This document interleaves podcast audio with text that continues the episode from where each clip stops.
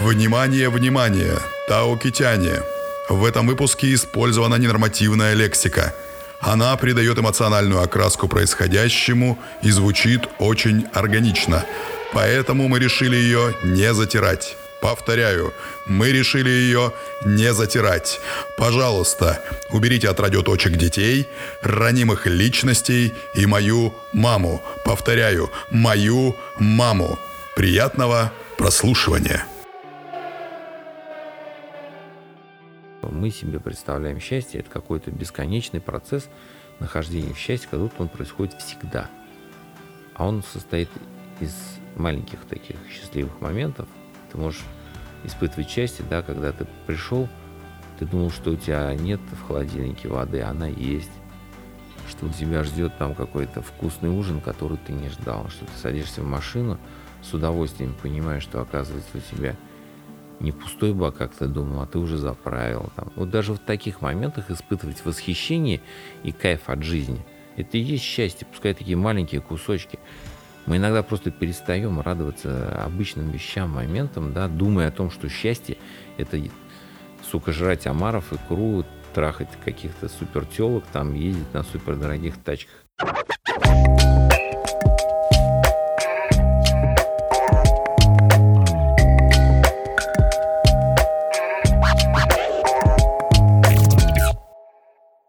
Привет, меня зовут Андрей Волненко, и это подкаст Тау Кита. Напоминаю, что услышать нас можно на любой цифровой платформе, так что слушайте сами, советуйте маме, а также папе, бабушке, дедушке, соседям. Тоже не забудьте рассказать. Сегодня у нас снова экспериментальный выпуск, потому что мне гость пришел в Тау Киту, а Тау Кита пришла к гостю. Мы в гостях у широко известного в узких кругах человека, мотогонщика, мотоинструктора, мотоэнтузиаста Сергея Галкина. В его замечательном пространстве арена мото в ремзоне среди мотоциклов. Фотографии смотрите у нас в Инстаграме. А сегодня мы хотим поговорить о мотоциклах, о мотогонках, ну и не только, и не столько. Сегодня я хотел скорее бы показать, что мотоциклисты, даже такие адреналинозависимые, как Сергей, отличные парни, и не нужно воспринимать это увлечение или этот образ жизни настолько в штыки, насколько сейчас принято воспринимать мотоциклистов на улицах города. Привет, Сергей. Всем привет. Слушай, вот я сразу хочу, так сказать, с карьера в апорт, в апорт, с карьера в апорт, с места в карьер. А потом и в апорт. А потом и в апорт. Да, начнем, начнем с, с такого вопроса. На твой взгляд, что было раньше? Курица или яйцо? Невежественные мотоциклисты, не умеющие ездить и купившие на последние 97 тысяч рублей себе некрояпонца, не ставящие их на учет и, и всячески мешающие по ночам жителям города, или все-таки негативное отношение людей, а потом уже подкрепленное в том числе и вот подобными персонажами, о которых я сказал раньше? Ну, есть хэштег такой у нас вот распространенный. Байкеру урода. Его можно, кстати, применить как в плюс, так и в минус. И опять же, да, если мы говорим о твоем вопросе, ну, конечно, все потлатые, как их раньше называли, эти байкеры на явах там и прочие самоделкины.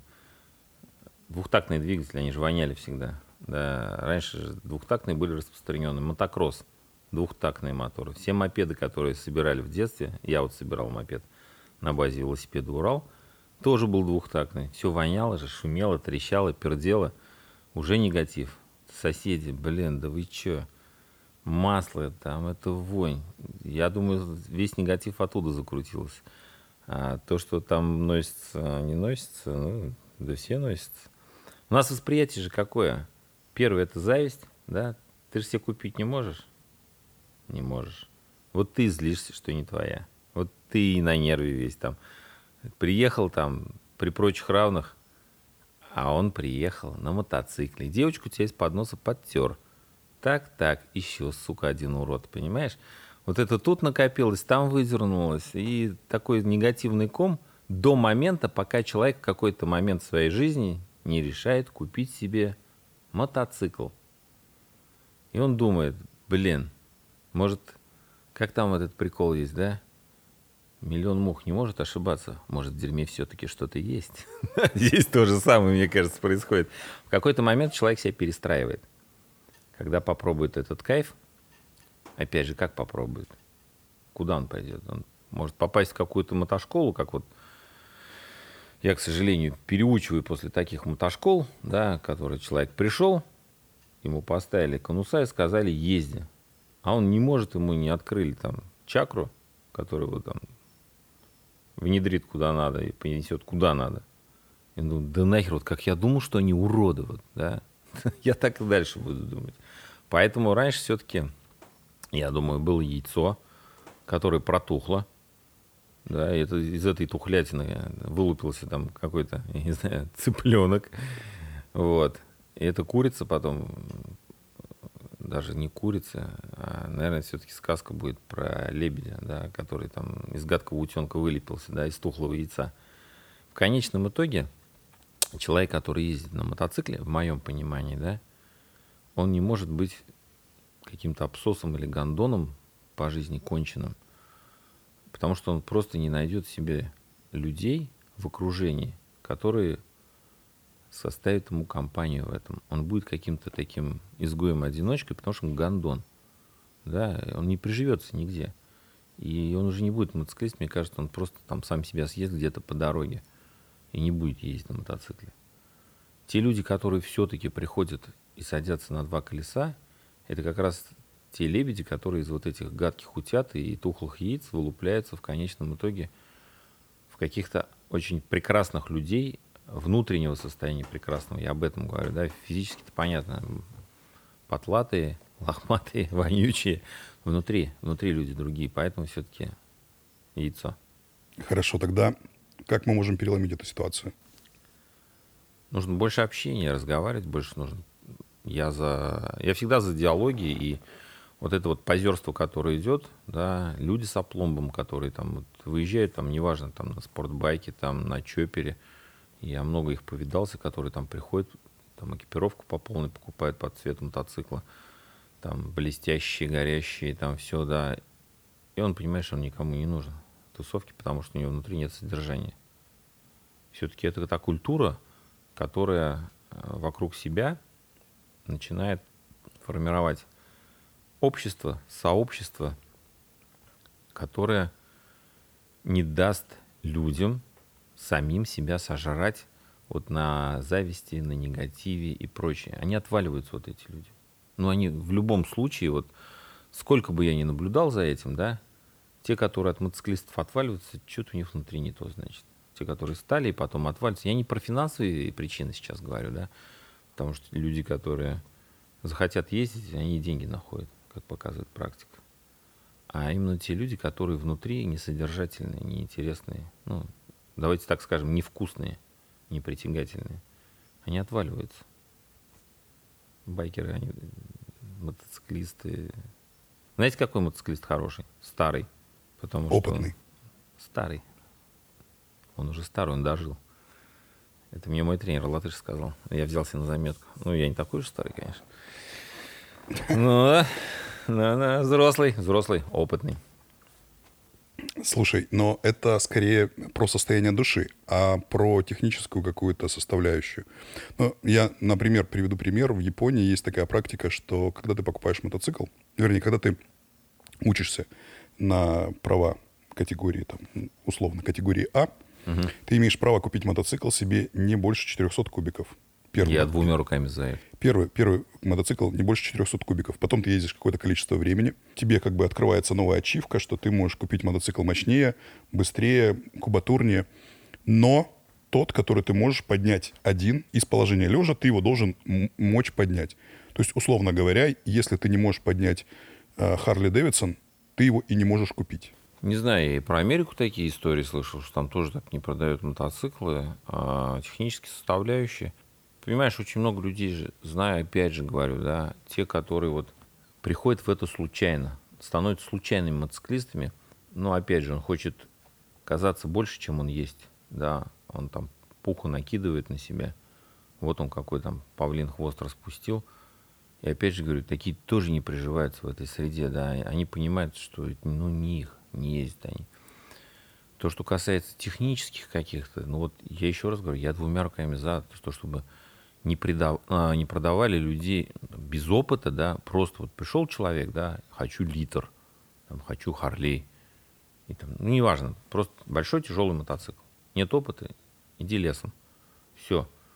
Да, он там может взять индуру там или еще что-то поехать, там покататься, там, там ни права не нужны, просто иди катайся, там кайфуй, да. Там тоже не накайфуешься, если ты не умеешь ездить. По поводу вот души, как ты говоришь, ты понимаешь, если у человека есть душа, и она прекрасная вот в плане восприятия этого всего, да, ну, он, мне кажется, не задается такими вопросами, там, как поднасрать с прямотоком среди ночи, там, побудить народ, там. Ну, везде такие, в любом городе такие есть. Уж у нас в Казани там что только не происходило. Но ну, стало поменьше, они есть все равно. У нас был, кстати, круглый стол там пару раз с ГИБДД. И при любой власти находились те, которые ездили там против. Есть всегда, кто будет против. Надо просто успокоиться на эту тему и все.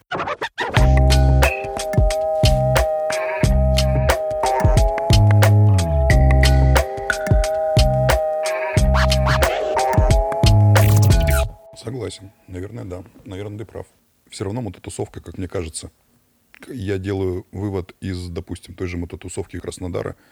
Честно говоря, она зачастую основана на том, что ты указывал в негативных каких-то, на каких-то понтах, на каких-то, не знаю, не, не на вот этой дружбе, о которой ты говоришь, не на чистых каких-то а, побудительных мотивах из, из той серии, что четыре колеса везут тело, два колеса везут душу, а наоборот какое-то позерство, какое-то какие-то понты.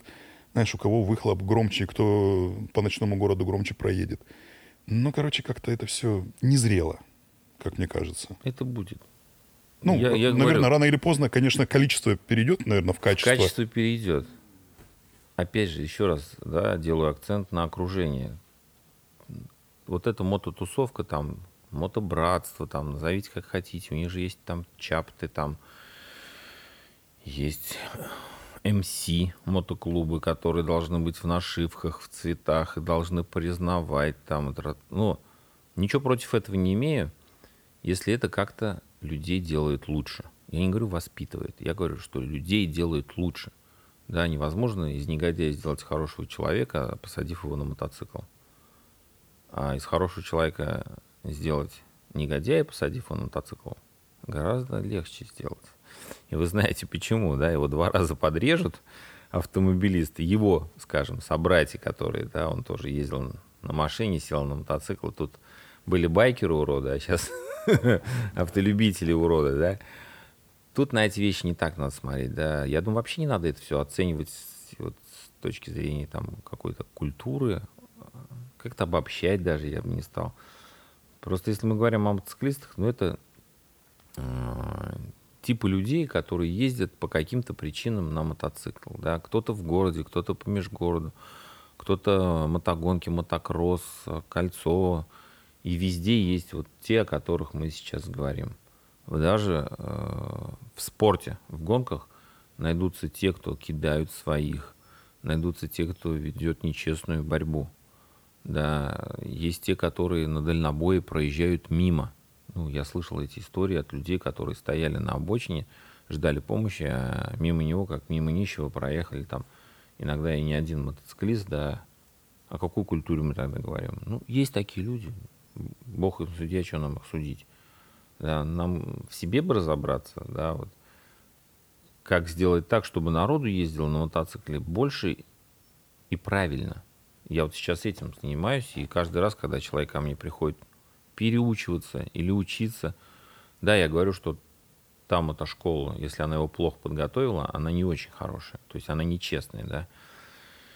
Мы сейчас сталкиваемся с таким потоком вот этого дерьмового обучения коммерческого, когда человек приходит а, учиться на категорию А, ему говорят то, что, вот знаете, у нас есть подготовка на категорию А. Но он же не понимает, что значит подготовка на категорию А а его учат сдать экзамен на категорию А. И потом он понимает, что его циркулем квадрат заставили чертить. И он думает, что же с этим делать? А у нас есть продвинутый курс. И начинает его подучивать. А это еще там плюс к той сумме, которую он потратил. Дальше есть городские курсы. И таких курсов полно. И человек начинает в это затаскивать. То есть коммерциализировалась даже эта вещь, да, ну, блин, мы тогда о чем говорим? Что те, кто учат, они тоже уроды, да? Вот давайте просто сделаем в какой-то момент каждый от себя что-то, что притянет в это людей, которые захотят стать внутренне красивыми или просто захотят что-то сделать интереснее, да, вот. Вот я делаю, я не говорю, что я все красиво делаю. Я тоже своеобразный человек во многих вещах, во многих вопросах. Но, по крайней мере, я людям честно говорю, когда они хотят заняться кольцевыми мотогонками, что это дорого. А когда ты начинаешь ехать быстро, то это очень дорого. А если ты уже попадаешь там э, в топ-10 хотя бы, да, то это пиздец как дорого. Просто поймите, да, потратить на уикенд там на резину только там 200 плюс тысяч, как многие делают. Не все в состоянии себе сделать. Но с другой стороны, да, ты же уже в это попал. Ты понимаешь, что тебе не хватает. Ты хочешь стать быстрее и лучше.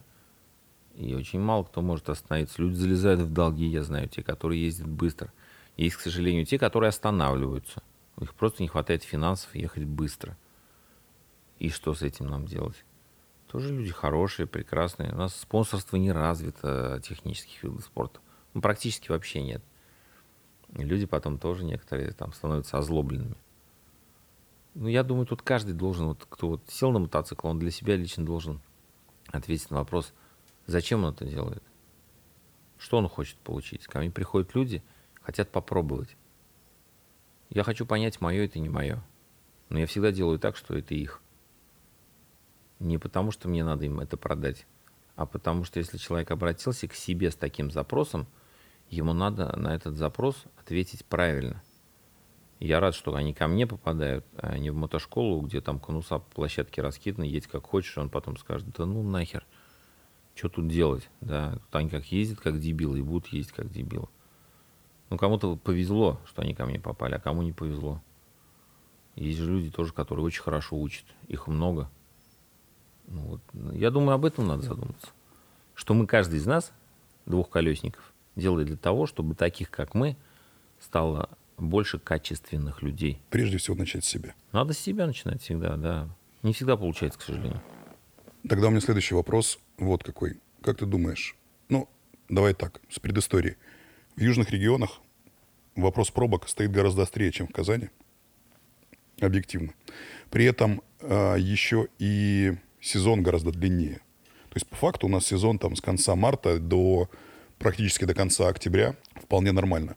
Может быть, стоит уже на законодательном уровне, например, каким-то образом активнее пересаживать людей на мотоциклы, стимулируя бесплатными парковками, отменой транспортных налогов, и так небольших для мотоцикла, например, для того, чтобы как в Южной Европе, как в Италии, в Испании, в Португалии, люди пересаживались на все виды двухколесного транспорта, парковались в центре, ездили, ну, в какой-то мере вынужденно, наверное, потому что таким образом можно быстрее передвигаться, но и как результат в том числе кайфовали и приобщались к мотокультуре, мотодвижению, из вынужденной необходимости перемещаться условно на мопеде или на скутере, будут вырастать люди, которые поймут, что это их, что они будут идти дальше, в том числе и в мотоспорт наверняка, в том числе и будет все равно теснее это взаимопонимание так называемых коробочников, mm. автолюбителей и тех же самых мотоводителей.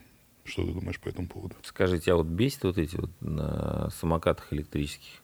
Да, именно потому, что они не понимают причинно-следственных связей и то, как это все едет.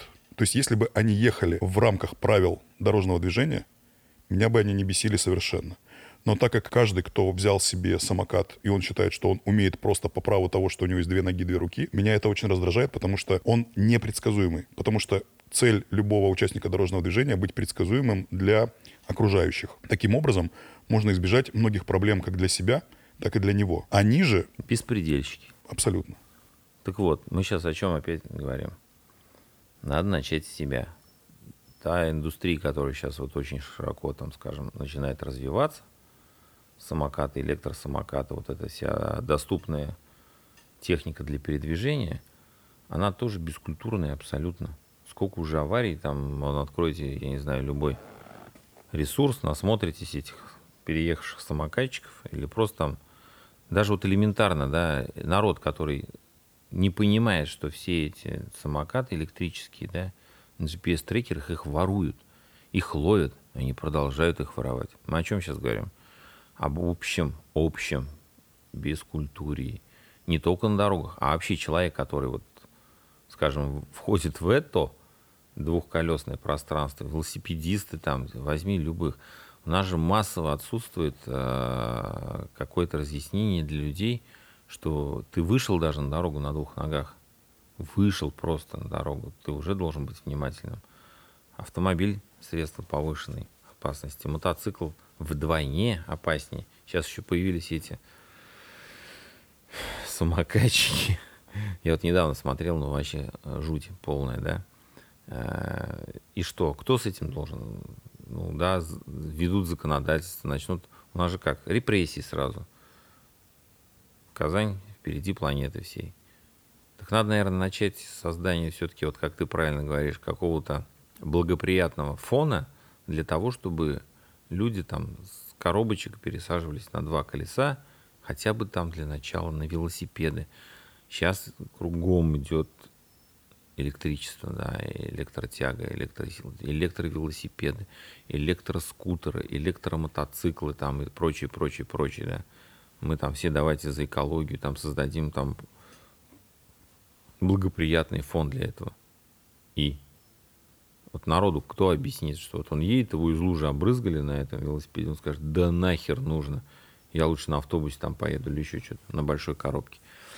Мысль очень интересная, здравая, все верно ты говоришь, но опять же, законодательно, чтобы в России это повернуть, как в Италии, там парковки, обслуживание, то же самое элементарное, мы придем к тому, о чем я говорю.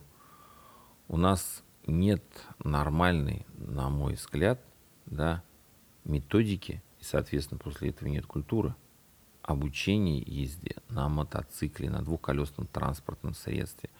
У нас есть сдача на категорию А. Вы возьмите вот экзамены, которые сейчас так называемые сдают, на категорию А. Ну, не буду говорить во всех красках, что я об этом думаю. Научить человека на экзамен парковать мотоцикл руками – это вообще абсурд а он не умеет смотреть, он не умеет передачи переключить и не умеет толком тормозить.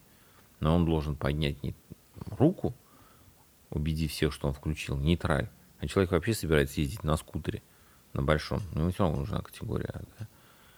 Либо еще там вот упражнения, которые, ну, я согласен с восьмеркой, еще какими-то. Нам надо пересмотреть на законодательном уровне, в первую очередь, то, как мы учим людей ездить и выезжать на дорогу для начала. Потом людям станет интересней. Надо как-то заинтересовать. Вот южные регионы, там Москва, Питер, так Казань сейчас там ну, просто вот вал валом идет, да. Мне кажется, тут подход надо сменить на это все. То есть надо как-то людей за счет обучения привлечь, что их научат правильно ездить вкусно, не опасно, да, и не как я сказал, да, вы сначала сдайте на категорию, потом вас научим управлять мотоциклом. Ну, большинство же равно понимает, что это развод. Деньги-то для многих сейчас эти немалые. Сколько сейчас там курс стоит? 15 тысяч на категорию А. Продвинутый курс еще отдай 15 тысяч. Ну, для многих, которых, вот ты говоришь, да, пересесть на скутер, который стоит там 60-70 тысяч рублей, отдать за обучение, ну, что-то как-то они не очень готов, мне кажется. А делать это на каком-то, скажем, уровне просто там сарафанного радио, как вот большинство у меня учится, народ, да, ну, я не могу учить на категории А. Я могу учить людей там, управлять мотоциклом, но это, опять же, я же делаю это не как мотошкола.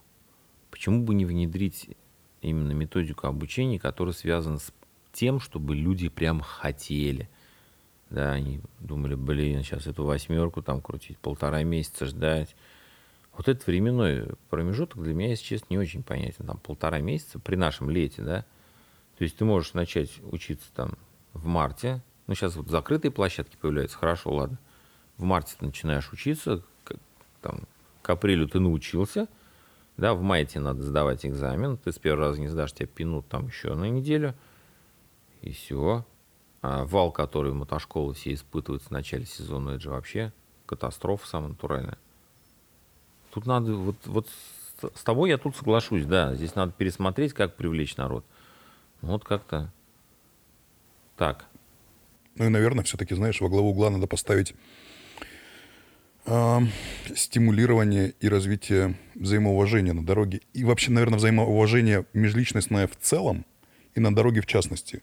Не, мы сейчас про дорогу говорим. Да, но... да. Ну я просто, знаешь, к тому, что мы сейчас говорим о, о мотокультуре, о всем, но даже выходя на дорогу пешком, о чем ты уже сказал, нет уважения к остальным люди пытаются перебежать дорогу там, где вот им удобнее. Только хотел сказать, посмотри, как люди переходят дорогу. Да, да, это, это уважение в том числе. Ты понимаешь, что ты просто такой, а мне здесь нужно. Я не хочу идти 15 метров до пешеходного перехода или до наземного пешеходного перехода, которых тоже достаточно строят.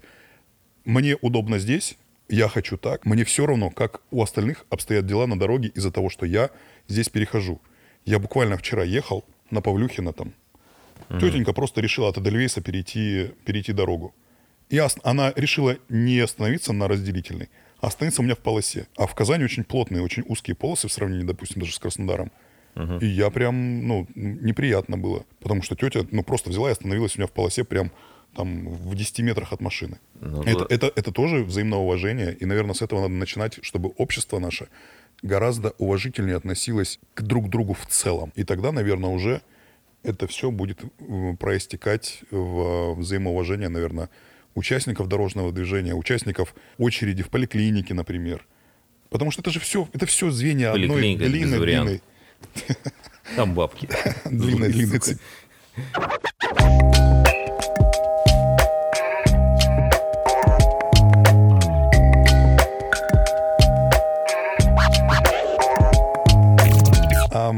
Ладно, начинаем отходить от мототемы ты как мотоинструктор, в том числе вот на мотогонках, расскажи, от чего вот зависит, сможет ли парень стать мотогонщиком, я имею в виду, сможет он зайти на пьедестал или нет, именно с точки зрения навыков и с точки зрения, что у него в голове творится. Вот ты можешь посмотреть на человека, когда он начинает заниматься мотогонками, и сказать, тебе там ловить нечего. Вот от чего зависит эта скорость? Скорость того, как он приедет. Потому что там разница в, доли, в долях секунды. Ну, понятно, что где-то в секунде. Но в целом от пьедестала может всю жизнь тебя отделять какие-то доли. И это все-таки техника, я имею в виду техника управления.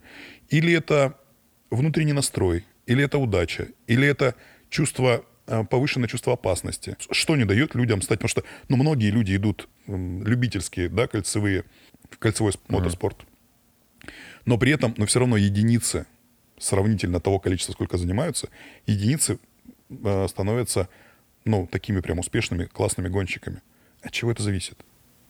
Ну, вот если мы возьмем выражение такое за основу при прочих равных, да, то есть при прочих равных условиях денег, это основное, времени, это тоже основное, да, нас э, в первую очередь это характер. Э, характер бойца, который хочет что-то достичь. Да, хотя при этом вот многие есть такие, ну просто меланхолики, ездит очень быстро, при этом, глядя на него, вообще не скажет, что он какой-то очень быстрый пилот, гонщик, потому что выглядит он как, я не знаю, ну, обычный там работяга или еще что-то. Да, у нас много атлетов, которые не могут ездить быстро. И есть мешки, которые ездят быстрее этих атлетов. Здесь совокупность э, все-таки еще есть и генетики, да, характеристика человека с точки зрения там, быстроты реакций, восприятия информации, работоспособность, обучаемость. Очень много факторов. Поэтому я говорю, если мы берем при прочих равных вот одинаковые люди, имеющие в себе склад характера определенный, это бойцы. Должен быть характер именно бойца. Плюс очень хорошо надо разбираться все-таки в технике. Знать законы физики, потому что езда на мотоцикле это в первую очередь физика. Физику не победить. Те, кто хочет ее победить, они в основном ломаются. Травмы это, к сожалению, составляющая технических видов спорта. И когда ты травмированный, вот сейчас на примере а, Марка Маркеса, если мы берем GP, да, мировую серию.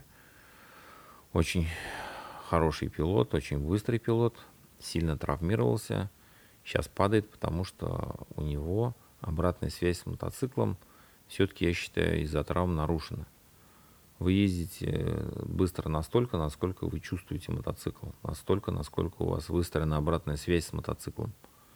И если вы понимаете, что с ним происходит, еще и с точки зрения физики, технической составляющей, да, вы будете очень быстрыми пилотами. В чем проблема России? Ну, опять же, да, при тех количествах треков, которые сейчас в России есть, а в этом году, вот, допустим, ну, просто можно каждую неделю оказаться на каком-то треке в каких-то соревнованиях. То, что ну, раньше для нас это было вообще непостижимо. Появляется еще такой момент, э, не люблю это слово, но оно есть, это накат. Да? То, что человек катается много, накатывает, накатывает, накатывает чувство колеса, мотоцикла и прочее. Да? И с этим чувством мы опять, если берем тоже при прочих равных, как только человек потух, внутренний огонь угас, характер бойца исчез, бесполезно. Его на пьедестал никакая техника, никакое мастерство, ничто не заведет. Чем мне нравятся мотогонки, в отличие от автогонок, да, если ты не умеешь ездить, тебе ничто не поможет. Никакая техника. Два колеса, вопрос баланса стоит не просто ребром, а острым краем. Если в машине это может подхимичить, чем автогонщики активно пользуются, и ты все-таки сохраняешь баланс, устойчивость, равновесие, не зависишь от этого. В мотогонках это не прокатывает. Будь у тебя супер заряженный мотоцикл, мощный, а ты не можешь ездить, и это никак не поможет.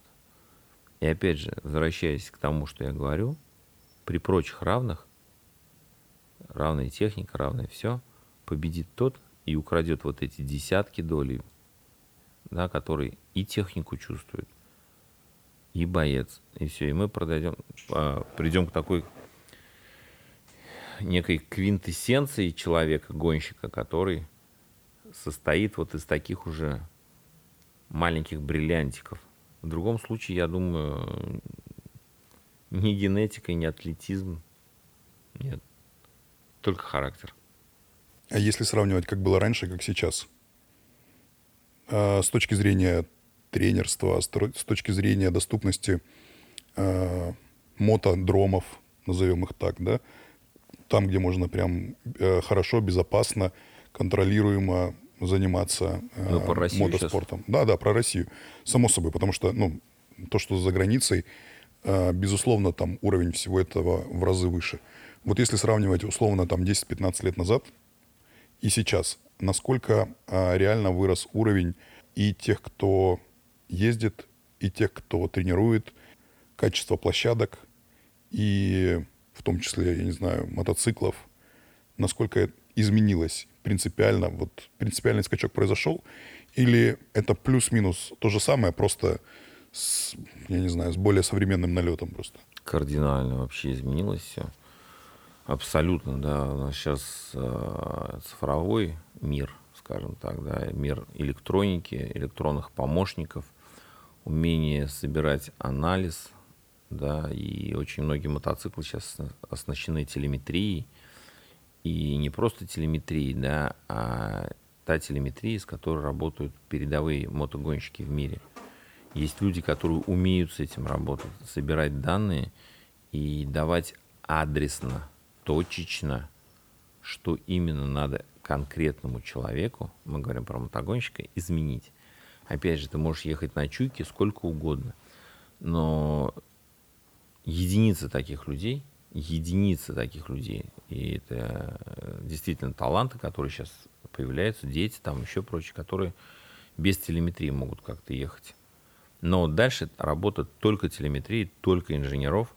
В России появились очень хорошие трассы, типа Moscow Raceway, Ингора, да, ну, казанский трек, он просто покрытие плохое имеет, но по сложности он, наверное, один из самых сложных с учетом своих перепадов высот.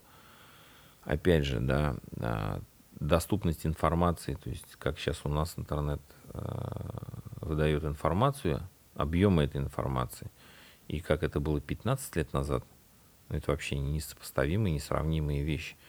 Уровень российских мотогонок растет очень хорошо и прогрессирует очень сильно.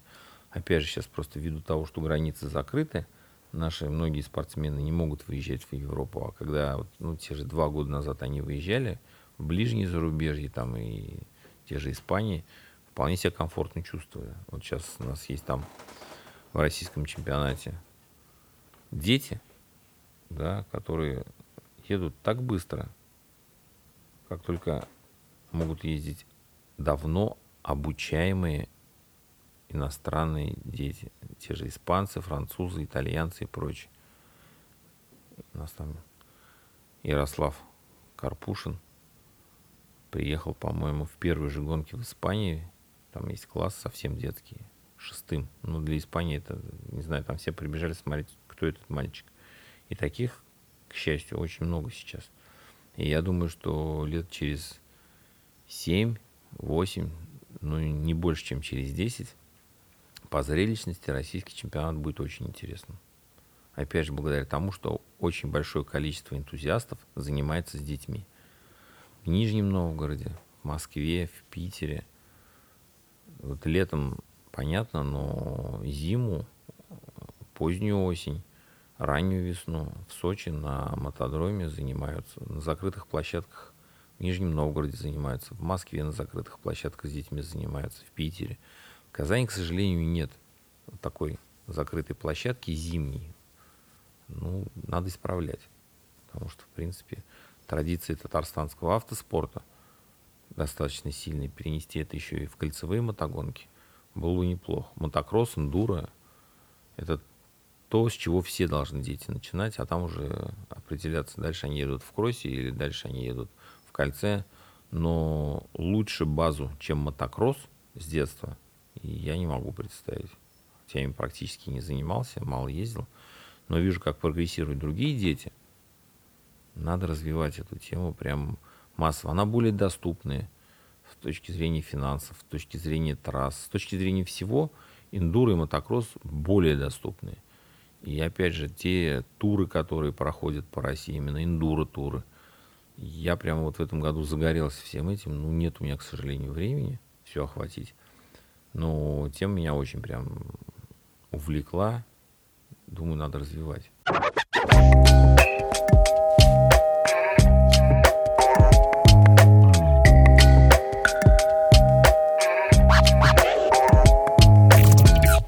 Ты сказал про детей. Я вот наблюдаю сейчас, что девочек в мотодвижении – именно прям как, как опять-таки, как гонщиц, так и просто по улицам, которые ездят, все больше и больше. Как ты к этому относишься? Вообще положительно. Я могу сказать, что вот Нижегородская Настя Белякова, 15 лет ей, по-моему, в этом году, она в том году выиграла, и многим там мальчикам и мужчинам достаточно эффектно показала свою задницу в хорошем смысле – этого слова, да, выиграв чемпионат в этом году. Она тоже на первом этапе уверенно просто взяла, всех объехала. Девочка там 15 лет. Там протесты на нее уже пишут, то, что считают, что у нее там что-то с двигателем нахимичено. Ну, в том году был такой косяк, но вроде как разобрались, да. А, Ольга Шатерникова, Маша Медведева, которая ездит сейчас э, в итальянском чемпионате – очень много девушек приходят в кольцевые, опять же говорю, мотогонки, которые мальчикам потом так быстро за уши затаскивают, что мальчики потом опомниться даже не успевают. Для них это должен быть такой, я имею в виду, мужчины, да, и мальчики. Для них это такой должен быть мотиватор и стимул для некоторых. Вот именно стимул, да, как стимул. Это же все палочка, которые рабов в жопу тыкали, чтобы они там шевелили булками и работали качественно. Вот для них так должно работать. И вот девка объехала, он ее там не может догнать. Много, очень много девчонок, которые ездят, которые сейчас ездят по дорогам. Я могу сказать, что в прошлом году ко мне пришло ну, раза в три больше девчонок заниматься, чем, наверное, за все это время. У нас в Казани есть Виндроуз, девчонки, ездящие на мотоцикле, тоже женский мотоклуб. да, такие очень организованные, такие вообще умницы. И у них там, я не знаю, уже скоро, мне кажется, они ведут какой-то пароль на вход в свой клуб. Их очень много становится, и они молодцы, организованные, все на них смотрят, и другие тоже хотят. И я вообще, ну, понятно сейчас, да, во всем мире, там, гендерное равенство, там, и т.д. и т.п. Я вообще к этому по-другому отношусь. Я считаю, что если девушка решила ездить на мотоцикле, а всем известно, что девчонки, они как бы более выносливые в физическом плане, да. Если ее правильно воспитать, из них очень хорошие спортсменки получаются. А то, что они красивы еще при этом, многие, не все, простят они меня, э, выглядят сидя на мотоцикле, так, ну, ради бога, это же мотивирует других. Я думаю, может, государство-то для девушек, особенно красивых, сделать какие-то преференции в покупке мотоцикла. Там, пускай катаются по дорогам. Пускай мальчики тут же бегут по мотошколам, мотосалонам. Давайте, давайте, девчонки. На сказание тоже катается тут. На Дукате девушка одна. Будоражит народ. И другие хотят. Одна э, наша гостья из предыдущих там выпусков рассказала историю, да простит она, что я эту историю придам огласке, что во время э, пандемии ей надоело сидеть дома, и она просто, чтобы можно было выходить на улицу, решила устроиться в Яндекс Еду. То есть а, это не вопрос денег, это вопрос просто свободы. У нее у самой два мотоцикла. А у нее Kawasaki W800 и CB 400 SS. И, соответственно, в Яндекс Еде она приехала, она вся татуированная, такая вся с пирсингом, приезжает на мотоцикле и э, развозит. И она говорит, это надо было видеть просто, как эти мальчики на велосипедах на нее смотрели все, как они просто вожделели ее, что такая вот с ними рядом, как все пытались с ней познакомиться, что она была просто такая атаманша, предводительница. Я этих... говорю, демотиватор. да. Побольше бы таких, конечно. Ладно, отходим от мототемы. Сколько Понятно. тебе лет? Надоело. Байкеры уроды, я же говорю. Сколько тебе лет? 51. А вот теперь всем слушателям обязательно, обязательно, обязательно я рекомендую зайти и подписаться на профиль Сергея в Инстаграме, потому что девушки смогут увидеть, как может выглядеть мужик в 51 год, а парни смогут увидеть, как, ну как может так выглядеть мужик в 51 год. А на самом деле я, знаешь, для меня очень таким примером другого подхода к жизни, какого-то такого, которое развито уже за границей, и мой товарищ австралийский люк. Я уже сто раз рассказывал эту историю про то, что э, случилась пандемия. Он купил себе домик в Австралии на берегу океана. И пишет мне, вот, так досталось, сидеть дома. Я решил пойти учиться. Я говорю, ну, отлично, здорово, классно. Чему будешь учиться? Он говорит, ну, серфингу. Я решил научиться серфингу. И чувак в полтос пошел учиться серфингу, научился, катает. Ну, сейчас он уехал работать в, тоже в Катар, но, тем не менее, подход, вообще образ мысли – подход к тому, что он вообще себе не списывает со счетов. В России же, наоборот, мужики такие, ой, да мне 45, пивка выпью, сериальчик посмотрю, никуда не хочу ехать, никуда не хочу идти. Почему у нас в стране так? Почему вот мужик себя начинает списывать 40, 45, 50 уже все такой, да, что мы, да, с друзьями на рыбалку сходим, побухаем и ништяк. Да, они просто жизни вкусной не видели, поэтому э, что? сказать человеку можно, который вот живет по определенным правилам, ему всегда эти правила навязывали, и он не хочет узнать другого, да, то есть, что есть другая некая жизнь. Зачем ему об этом знать? У него там дед, у него отец до этого, у него вся семья всегда говорила, что надо поступать вот только так и никак иначе. Откуда он это знает? Вот сейчас у нас есть интернет – доступ к информации. Ну и посмотрите, э, в 90% случаев, чем пользуются люди в интернете.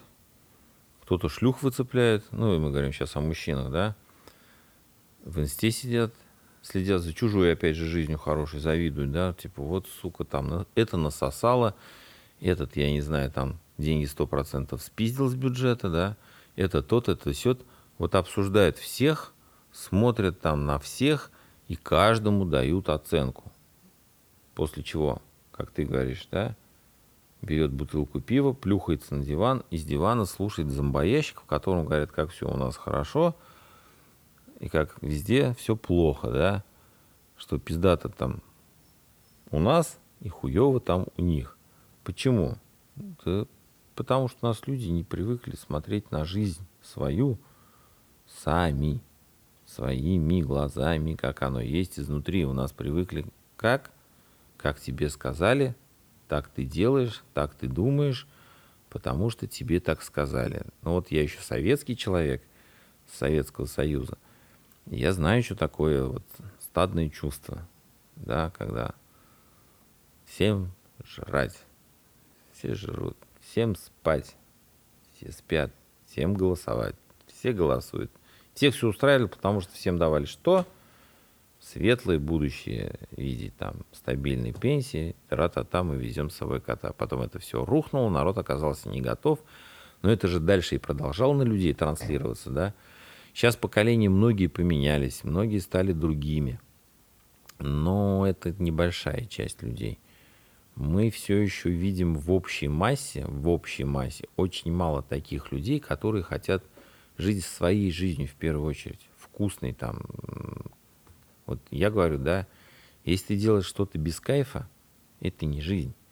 Но это не значит, что для многих кайф же это что там, наверное, долбануть косяк, там, снюхать дорожку, там, вот это кайф.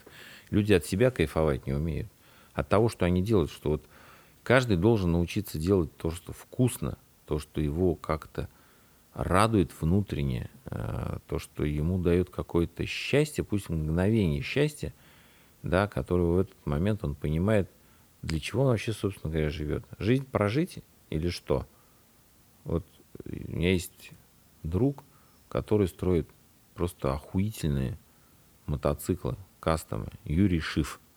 Он в Белоруссии – и очень-очень-очень давно мы, когда с ним разговаривали, что-то у нас такая душевная беседа была, он очень э, умный, мудрый и очень интересный человек. С ним общаться, но это просто удовольствие. Это как в жаркий день э, прийти, я не знаю, в прохладное место, оазис, ручей, попить воды. Вот такое же ощущение вы испытываете, общаясь с такими людьми.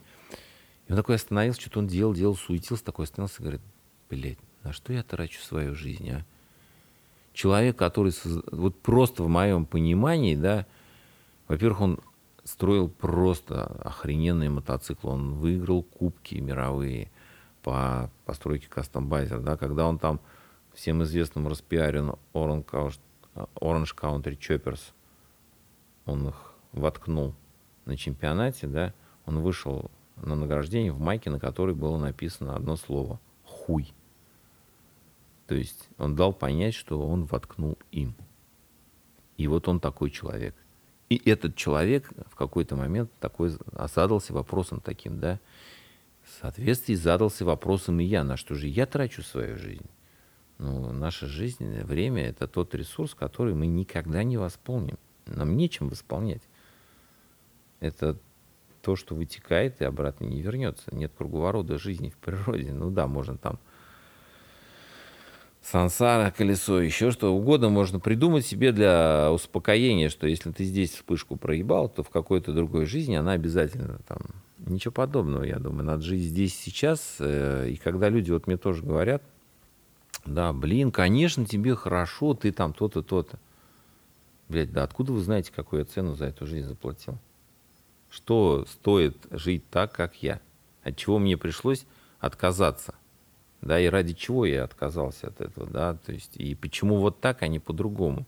Каждый видит э, что-то с точки зрения зависти. Или Мне нравится в этом отношении одна карикатура, э, блин, найду где-нибудь ее где-нибудь распечатаю и повешу. На перекрестке стоит параллельно, да, на линии стопа велосипедист, мотоциклист, чувак в кабриолете, над ними летит вертолет и самолет. Да, и велосипедист, такая, такое облачко у него над головой, завидует мотоциклисту, что у него есть, сука, мотоцикл. Мотоциклист завидует чуваку в кабриолете, да, который сидит, у меня у него кабриолет, там туда-сюда. Чувак, который сидит в кабриолете, завидует тому, кто летит на вертолете, на своем, да. Ну как же, вот он на кабриолете, а тот на вертолете. Чувак же, который летит на вертолете, да, с таким же мыслями, завистью тому, кто летит.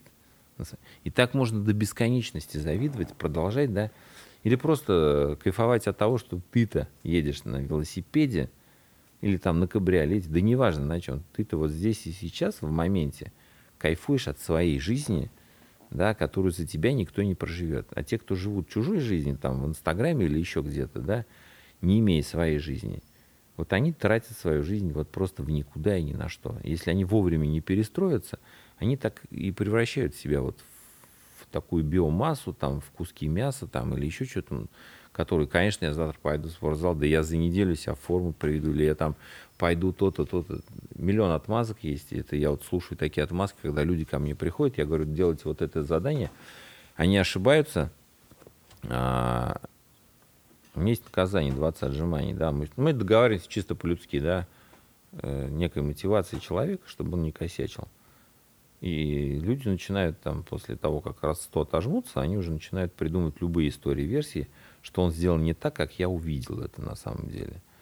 Когда начинается самообман, я человеку очень быстро даю понять, на что он идет против себя.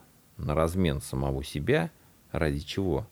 Чтобы потерять самого себя. Вот и все. Пока человек это не поймет, он так и будет э, сам себя в душу ебать, по-другому я это назвать не могу, для оправдания того, что он ничего не делает. И ты можешь себе придумать абсолютно любую историю, абсолютно любую версию, да, почему ты это делаешь, но при этом это все равно замкнутый цикл, да, и пока ты из этого круга не сорвешься, да, почему еще надо любить мотогонки? Там очень хорошо работает центробежный центр стремительные силы, да. И если ты научишься ездить, да, тебя вырвет вот из этого круга центробежной силы, да, в которой там в болото ты себя пытаешься втянуть. Там не получится наебать самого себя. Еще раз говорю, я в какой-то момент это для тебя очень хорошо открыл. Ты можешь сколько угодно себя убеждать в том, что ты хорошо ездишь, то, что ты там делаешь, да-да-да, все. Но если ты начал самого себя ебать в душу, при этом обманывать, наебывать, назовите как хотите, да, ты не сможешь ездить на мотоцикле, ты будешь падать, ты будешь себя ломать, травмировать, но ты не сможешь ездить на мотоцикле. Там очень быстрая и прямая связь с жизнью. Уговаривай себя как угодно. Либо сделай так, чтобы тебя центробежная сила от твоего болота оторвала, показала тебе какую-то другую свободу. Даже если ты уедешь буквально за 150 метров за угол, где совсем другая жизнь, посмотришь, как живут люди. И не их жизнью будешь жить, а своей, но другой. Я считаю, это вообще кайф. Если мотик для этого э, пригодится, ты, пожалуйста, да ради бога, приходите. Пробуйте.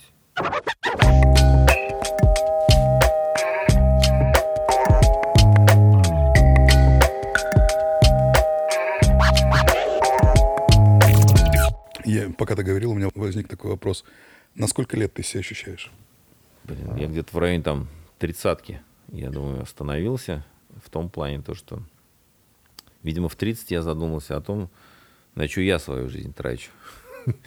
И я понял, что до 30 я ее не потратил, а дальше она не тратится, она вот у меня там... Но опять же, физическое состояние кондиции, ну, иногда э, не хочу сказать, что я такой мудрый, как великий К. Удав. Но иногда я прям какую-то вот глубину мудрости ощущаю и понимаю, что это не возраст на самом деле. Да? Нас очень многие путают мокрое с теплым, да, возраст и мудрость и ум. То есть есть люди, которых 20 лет мудрее там 80-летних. Надо это признать. И умнее, и мудрее.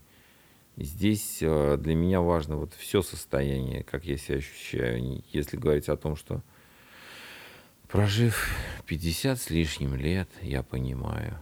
Да ни хрена я не понимаю в 50 с лишним лет. Я каждый день удивляюсь чему-то, да. Кому-то удивляться не перестаю. Думаю, блин, ну так интересно, да. И что сейчас?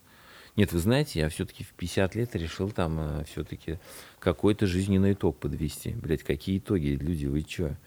Мы только жить начинаем, когда понимаем и осмысливаем, как вкусно жить. Какие нахер итоги подводить? Итоги вы подводить будете там на колесе сансары, блядь. Если вам еще повезет, вообще об этом задуматься. А вы что? А кем ты хотел стать в детстве, если не связывал бы жизнь с, с мотогонками, с мотоциклами? Вообще с мотогонками себя никогда не связывал. Э, с детства хотел мотоцикл, шею сломался в 17 лет. На мотоцикле, на кроссом решил мотокроссом заняться. Вообще хотел стать дальнобойщиком.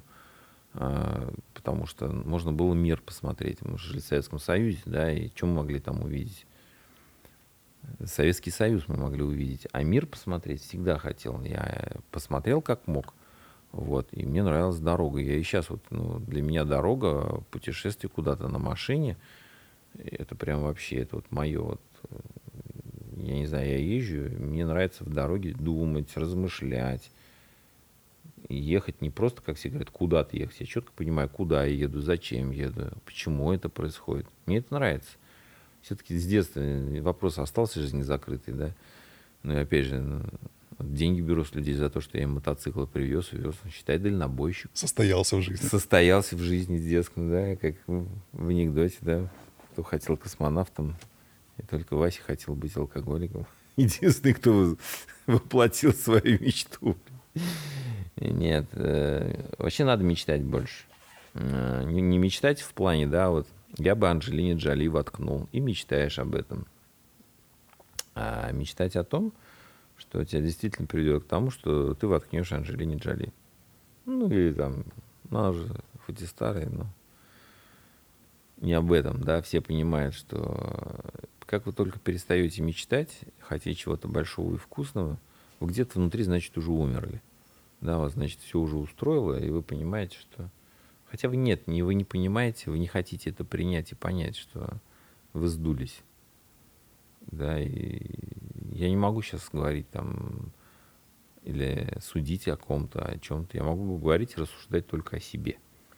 И я вот когда понимаю, что мне чего-то нечего больше хотеть, я сразу начинаю копаться, а где я вспышку прохлопал, что я упустил, где? У меня тоже бывают такие моменты, когда я думаю, блин, и, и что? Что, это все, что ли? Ну нет, вы что, давайте, тут у нас еще вот это, вот это, я еще там не был, я вот это хочу, я еще тут не понял. Хотя я лентяй тот еще, то есть лень раньше меня родилась, это сто процентов. А у тебя был кризис среднего возраста? Как ты с ним справлялся, если был? Вот надо узнать, что такое средний возраст, кризис среднего возраста. У нас же все приводит к чему? Э, либо проблемы с деньгами, с мотивацией, с работой, а, у кого-то там э, с женщинами, там, в отношениях, там, ну и ты в какой-то момент такой раз и думаешь, блин, неужели я вот такой? Ну, вот если это кризис среднего возраста, там, я ничего не достиг, я не состоялся, у людей вон что, самолеты, яхты, там, это. И мы вернемся к тому, о чем я говорил. Каждый завидует кому-то, чему-то. Ну, вы посмотрите, там, оглянитесь назад. Вам такая толпа завидует, да вы охуеете просто. Какая толпа народ вам завидует. Вот реально, я вам говорю. Даже какому-то бомжу завидует другой бомж, потому что у него, сука, подруга на два синяка на морде имеет меньше, блядь, чем у него, и воняет от нее меньше, блядь. И даже ему, сука, завидует. И тому завидующему бомжу еще кто-то завидует. Да это цепочка, которая не кончится никогда. Не надо об этом думать, люди. Вы поймите, что вы живете своей жизнью, кайфуйте от нее – к вам приходят в жизнь люди, уходят из вашей жизни люди. Если вы с каждым человеком, который к вам пришел или ушел, теряете себя, вы что, батарейки, что ли, всех заряжать? Да нахер шлите тех, кто, вот, я не знаю, там, вас напрягает, нужен, блядь. Есть короткое эротическое путешествие, вышлите и, и все, что об этом думать? Вот. Нет, э, мне кажется, кризис среднего возраста придумали псих, психологи, там, психотерапевты, им же надо денег зарабатывать. Они такие же маркетологи, как все остальные. Да они вам придумают за ваши деньги любые болячки, от которых вы будете лечиться. Я вам больше скажу. Ко мне тут э, женщина пришла заниматься.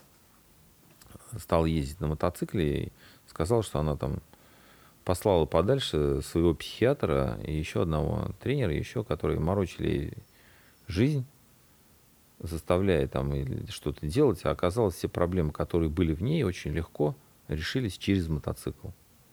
Когда она начала ездить. Это не первый случай у меня уже. Были такие люди, которые через мотоцикл открывали в себе такое, от чего они просто там подали там какую-то эйфорию и восхищение от самих себя.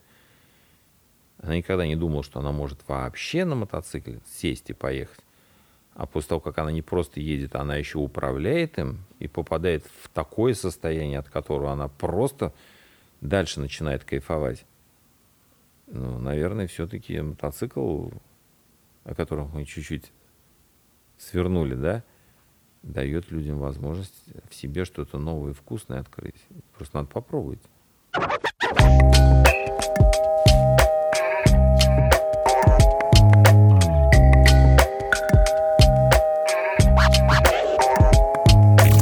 Тогда слегка философский вопрос. Бытие определяет сознание или наоборот? Вообще никогда в этом не разбирался. Вот честно, вот если вы мне расшифруете, я вам скажу. Да, я сознательное, бессознательное, там, бытие, небытие. Давай, давайте приведу пример. Если мы отталкиваемся от того, что то, где мы родились и в чем мы существуем, определяет образ мысли и то, куда мы стремимся, это одна сторона. Либо наши мысли могут привести нас к той жизни, которую мы для себя хотим. И, соответственно, у меня есть ряд примеров перед глазами, когда, казалось бы, абсолютно в, заурядной или даже в семье э, глубоко пьющих людей ребенок э, тянется к знаниям, становится абсолютно блестящим, образованнейшим человеком, который все больше и больше тянется и старается увидеть мир, познать себя, научиться, становится достойным человеком. И наоборот, в очень обеспеченной семье, которая дает любые возможности, любое образование, дети становятся абсолютно неинтересными, абсолютно неинтересующимися, абсолютно бесцветными людьми. И вот здесь это непонятный баланс, что, опять же, первично. То, что тебя окружает, либо то, что ты представляешь из себя внутри. пригодился. Да, или, или, знаешь, есть еще третья такая позиция, что, возможно, сила духа определяет сознание. И в таком случае сила духа, сила воли делает и внутреннее, и внешнее, и бытие, и сознание определяет. Здесь мы, наверное, больше сейчас проговорили о вопросе воспитания да, человека, и то, как ему дали, и то, что он видит, как он это воспринимает – и что он хочет, а ничего он не хочет. Вот для меня это тоже имеет большое значение, когда человек чего-то не хочет, а оно с ним случается, потому что он постоянно же об этом думает. Я не хочу быть бедным. Ну, будь бедным. Вот, если он будет думать о том, что он хочет иметь достаток, не богатство, а достаток, он будет иметь и богатство, и достаток. Вот в данном случае, да, сознание определяет бытие человека – в том плане, что когда человек, существо разумное, думающее, анализирующее, начинает свои мысли приводить в порядок, понимает, куда ему идти, что ему делать, я думаю, что данный Homo sapiens, он все-таки перспективнее остальных. Если же человек, да, находится в болоте и не хочет из него выходить, потому что ему все нравится, там тепло, а вот за болотом может быть что-то неизведанное и такое вот немножко опасненькое, да, очково. Очково выходить из зоны комфорта. То есть ну, есть же там много коучеров, которые выводят людей из зоны комфорта. Тут в Казани-арене у нас тут три дня, по-моему, тусили такие. Некоторых мужиков там, заставляли брить ноги, одевать колготки, наверное, видели по городу, там периодически нашляются, то феи какие-то переодетые, то ли что это вот как раз-таки коучинг по раскрытию людей, которые не могут выйти из себя, тех, которые они есть, зажатые и прочее. Да, вот в данном случае их бытие не давало их же сознанию двинуть себя дальше. Но тут другой опасный момент, что без хорошего ментора такой человек хуже обезьяна с гранатой. Что он там дальше натворит после этих тренингов – Одному Богу известно. И в данном случае я считаю, что очень повезет человеку, который встретит наставника в своей жизни, который сможет увидеть в нем то, что сделает этого человека прекраснее, именно как человека, что научит его там, как познать себя в этом мире, свое предназначение, куда ему идти, научиться слушать себя – очень много наук в мире, да, определяющих людей, то, для чего они в этой жизни там нумерология, цифрология, сьюцай, там, да, да куча практик, да.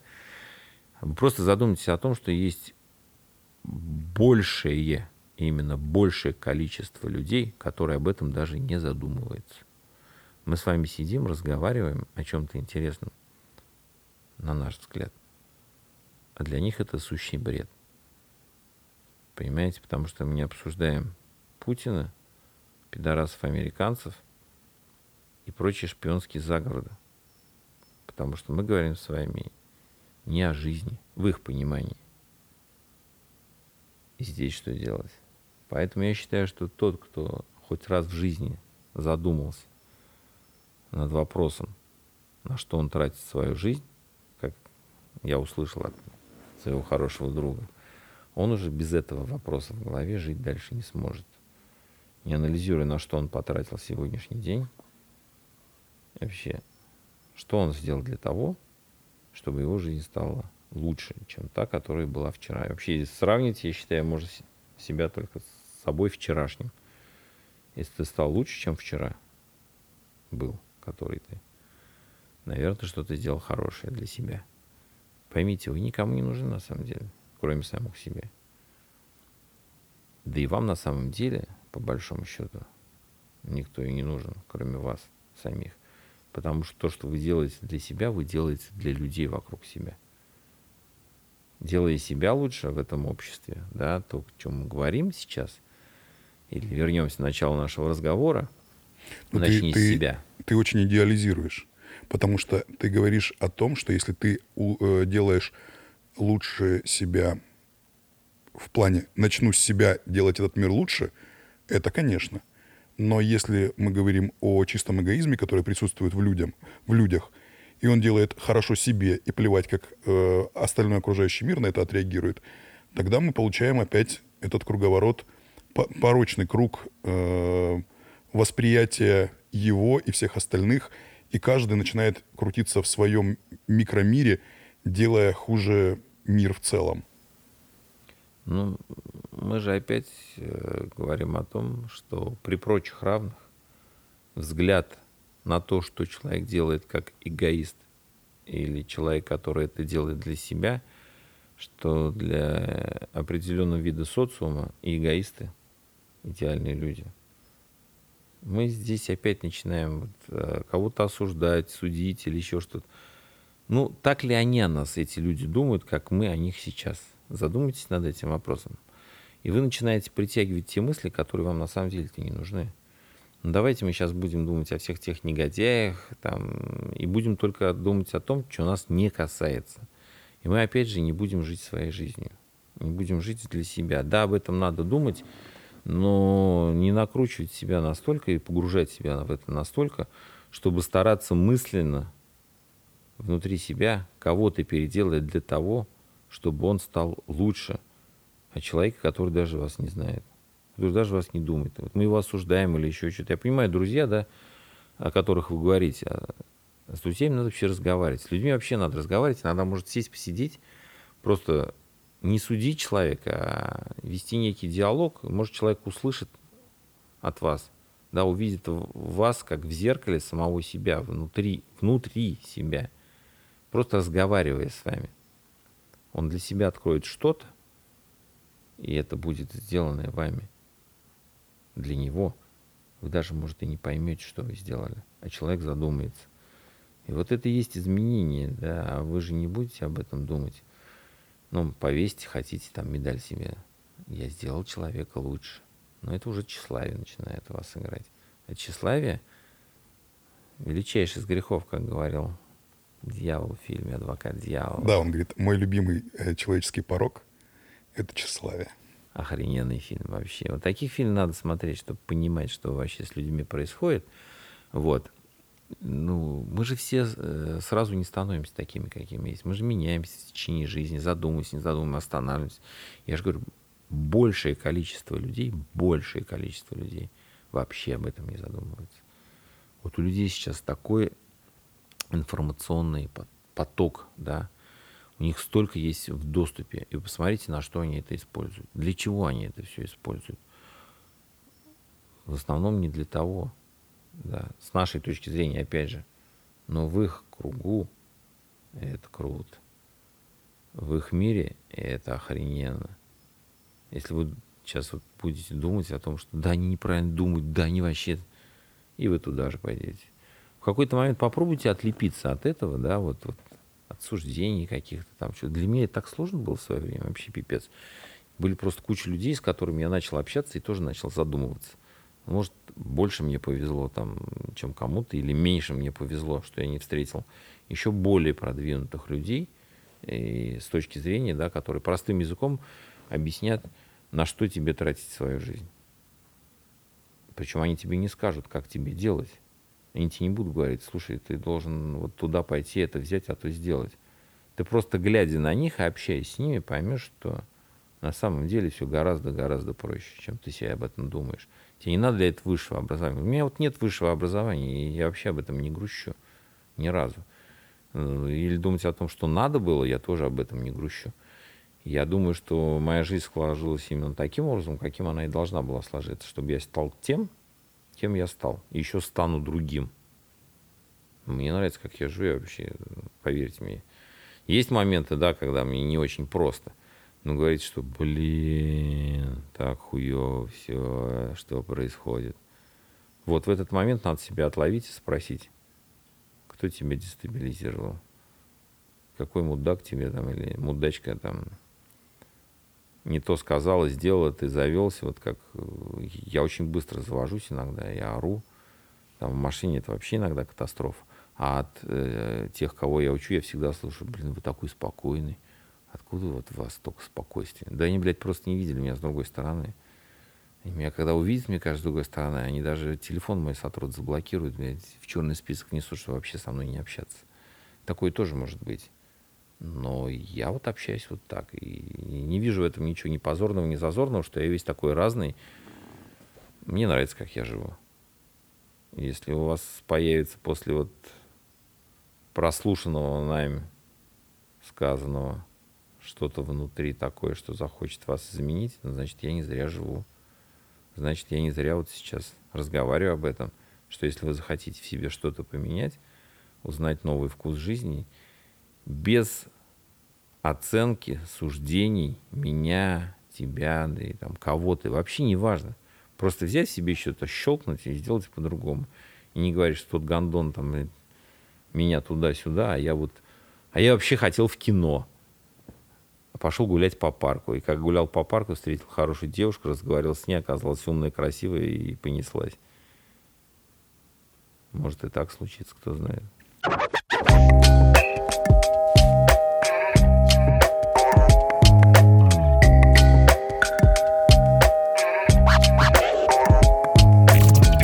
Очень крутая мотивационная речь. А как ты себя мотивируешь? И нужна ли тебе какая-то самомотивация, или у тебя просто это случается само собой, как само собой разумеющееся? По-разному. Э, смотря на что мотивировать. Да, вот, я, вот у меня стоит мотоцикл, да, ну, к сожалению, люди, наверное, не увидят. Я его с прошлого года собрать не могу. Вот просто вот у меня не стоит на него. И есть такие многие вещи, да, которые у меня там бардак в гараже – в моем там, личном, который и пять лет. И ты там пять лет бардак видишь, вот Тимур там стоит пять лет. Это гараж с бардаком всегда. У меня есть э, то, что вот э, я никогда не делаю, а потом могу сделать за минуту, за две, за час. То есть я человек а, приходящего настроения, да, который вот те люди, которые меня знают, да, если я сказал, я сделаю. Ну или не буду там, не то, что обещать или я не говорю. То есть меня сделал я, да, там, ну и мимо как-то это все идет. Но в моменте здесь сейчас, когда я этого хочу, у меня нет а, не сделанных дел, которые я хочу здесь сейчас. Если я вот что-то начинаю делать именно с внутренним желанием, вот с этой тягой, это самый кайф. Когда ты делаешь это в удовольствии. Неважно, чем ты занимаешься. Ты можешь даже на горшке продуктивно сидеть. Вы можете просто там мыть посуду. Я очень, кстати, люблю мыть посуду. И в этот момент я чувствую себя прямо в восхищении, честно. Я люблю чистить мотоцикл иногда, да, там протирать инструмент после работы. Иногда я бываю очень таким занудным чистюля, и иногда нет. По-разному, у меня всегда разное. Все, что мотивации, как э, люди называют это, да, это у меня внутреннее такое желание, как в детстве, помните, или в самолете вылетали такой, знаете, внутри так холодочек такой пошел. На воздушной яме так, ух, и вкусно стало, да, интересно, защекотало. Вот у меня так же, да, если внутри такое желание появляется, которое оно такое тяга, все. Не голова, здесь голова не работает. Мысли из головы, они не идут. Это внутреннее так, такое движение, которое надо успеть отловить вовремя, проанализировать, понять, куда оно, откуда и зачем. Если вы научитесь в себе это чувствовать, куда вас это несет, вы начнете жить вот в кайф. Вы сразу поймете вот это движение, да, когда у вас внутренняя тяга к чему-то, и вам хочется. И нельзя себя в этот момент останавливать. Даже если в этот момент там разобьете себе лоб, эта причина будет в другом, то что вы просто не умеете делать какое-то действие, да, но вы просто будете вот в моменте восхищения, в моменте счастья пребывать, пусть и коротко, но вы будете действительно счастливы в этот момент. Неважно, я же говорю, вы можете мыть полы, там, посуду убирать, готовить, открывать железкой, там, ломать что-то даже просто даже что-то ломать, но если вы испытываете от этого внутреннее состояние удовольствия, кайфа от жизни, вы в этом моменте живете. Живете. давай назовем, давай назовем это искра жизни. Пускай будет искра жизни, я согласен. Евгений Львович Шафранов, э, человек, с которым Царство ему небесное, э, мне удалось очень долго пообщаться. К сожалению, вот он умер он очень э, хорошо сказал о счастье, да, что мы себе представляем счастье, это какой-то бесконечный процесс нахождения в счастье, будто он происходит всегда. А он состоит из маленьких таких счастливых моментов. Ты можешь испытывать счастье, да, когда ты пришел, ты думал, что у тебя нет в холодильнике воды, она есть, что у тебя ждет там какой-то вкусный ужин, который ты не ждал, что ты садишься в машину, с удовольствием понимаешь, что оказывается у тебя не пустой бак, как ты думал, а ты уже заправил. Там. Вот даже в таких моментах испытывать восхищение и кайф от жизни. Это и есть счастье, пускай такие маленькие кусочки. Мы иногда просто перестаем радоваться обычным вещам, моментам, да, думая о том, что счастье — это, сука, жрать омаров, икру, трахать каких-то супертелок, там, ездить на супердорогих тачках. Я же еще раз говорю, вы не знаете, какую цену заплатили те люди, чтобы так жить. Может, вы не захотите платить такую цену. Ну и плюс, знаешь, у наших людей еще есть ощущение дискретности жизни. То, что вот я когда начну вот тогда заниматься спортом, у меня будут все эти телки. Да. Я, кстати, устроюсь в банк на вот эту должность. Я бы хотел, но я, ну, я скоро устроюсь. И вот тогда я буду счастлив. А пока, ну, а пока вот пивко. А жизнь-то она не дискретна. Она непрерывна и, и, к сожалению, конечна. И вот если не ловить вот эти моменты счастья и не чувствовать вот эту искру жизни, да, наверное, как ты и сказал, что ты все, ты ходишь, но ты уже зомби, ты уже мертвый ты внутри. Уже, да. Ты уже, ты уже, ты уже внутри где-то умер. Да, все. Надо научить, мне кажется, законодательному уровню, что ли, людей. Но это невыгодно такие люди правительству, понимаешь? Они думают. Нашему правительству это тем более невыгодно. Да. Наши должны быть немножко голодными, немножко холодными, немножко-немножко немножко счастливы, немножко счастливы должны быть. И желать, как ты говоришь, такого большого дискретного счастья потом, потом. Да, но мало кто знает, что любая э, дорога потом – это путь в никуда.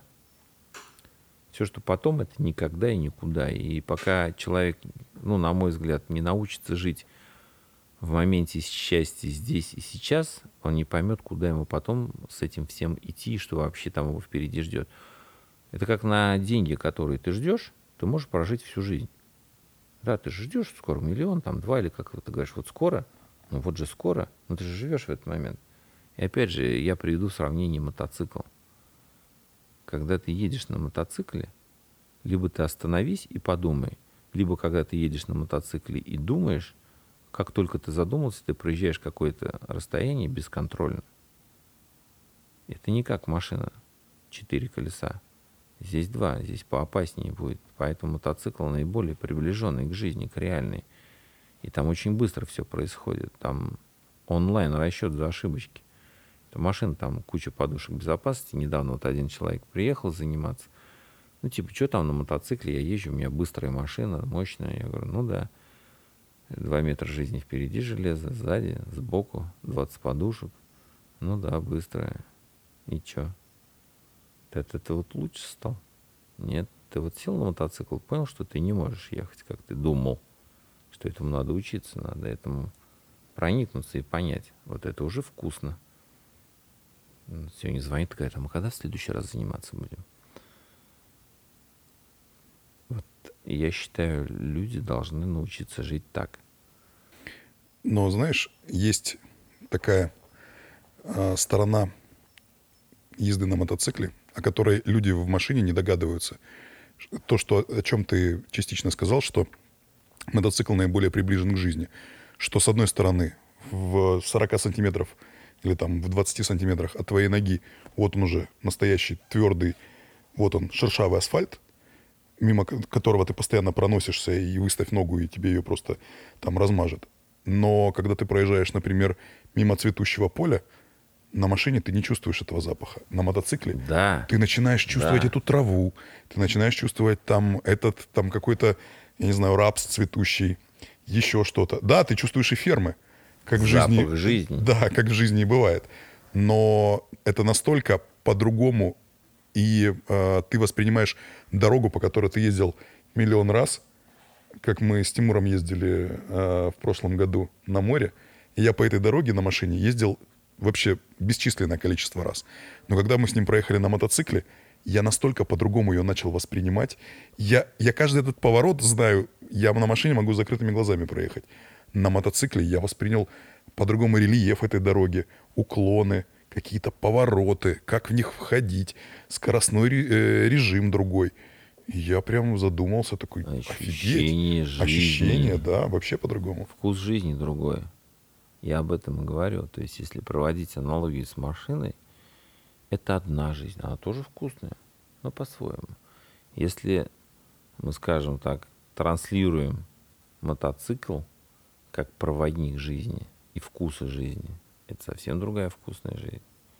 Поэтому, наверное, я в какой-то момент просто начал много ездить на мотоцикле.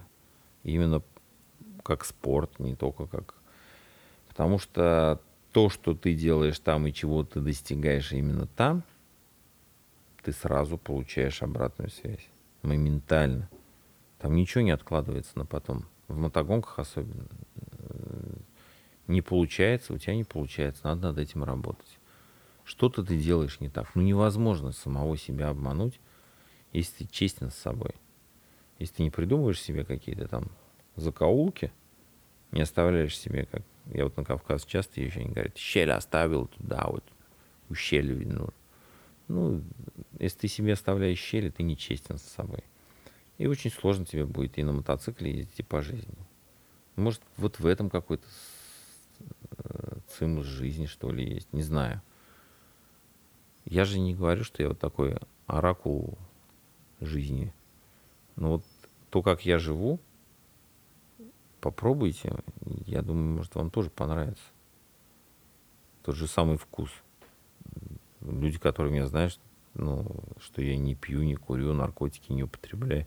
Мне достаточно в жизни того кайфа, который я испытываю. Мне как бы суррогаты ни к чему. По-моему, у нас получился отли- отличный такой пацанский разговор про мотоциклы, про счастье, про, Про искру жизнь. жизни. Да, про женщин даже немножечко. Спасибо тебе большое. Спасибо Тимуру, который тут за кадром сидит то на одном мотоцикле, то на другом, который У него какая-то незакрытая тема, я чувствую. Он с красного на черный. незакрытый. Закроем сейчас мы ему это- все гештальтики. Это был подкаст Тао Кита, разговоры, за которые не стыдно, но нас за них обязательно распнут. Здесь был Тимур Доркин, Сергей Галкин и я, Андрей Волненко. Пока-пока. До следующей встречи. Живите в кайф. Живите в кайф. Пока. Пока. Юху. Вообще интересно поговорили. В какой-то момент прям самому интересно. Задаешь еще такие провокационные вопросы, понимаешь? Я старался, кстати, не самые провокационные. Надо было через Потому что Тимур говорит, надо было там про всех его женщин, про все. Блядь, мы что, до утра разговаривали? Да, а чё потом, ты знаешь, тебе пизда была, блядь. Каждый бы позвонил, сказал, он тебе все соврал про меня, я не такая. Послушай, что я скажу. Я тебе гарантирую, там каждый был, послушай, что я тебе скажу. Было все